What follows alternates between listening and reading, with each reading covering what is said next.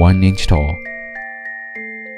If you were only one inch tall, you would ride a worm to school. The teardrop of crying ant will be your swimming pool. A crumb of cake will be a feast and last you seven days at least.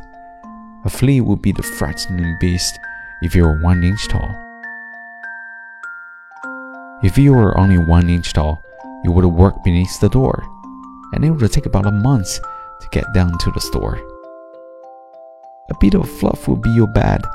You would spring upon a spider's thread and wear a thimble on your head.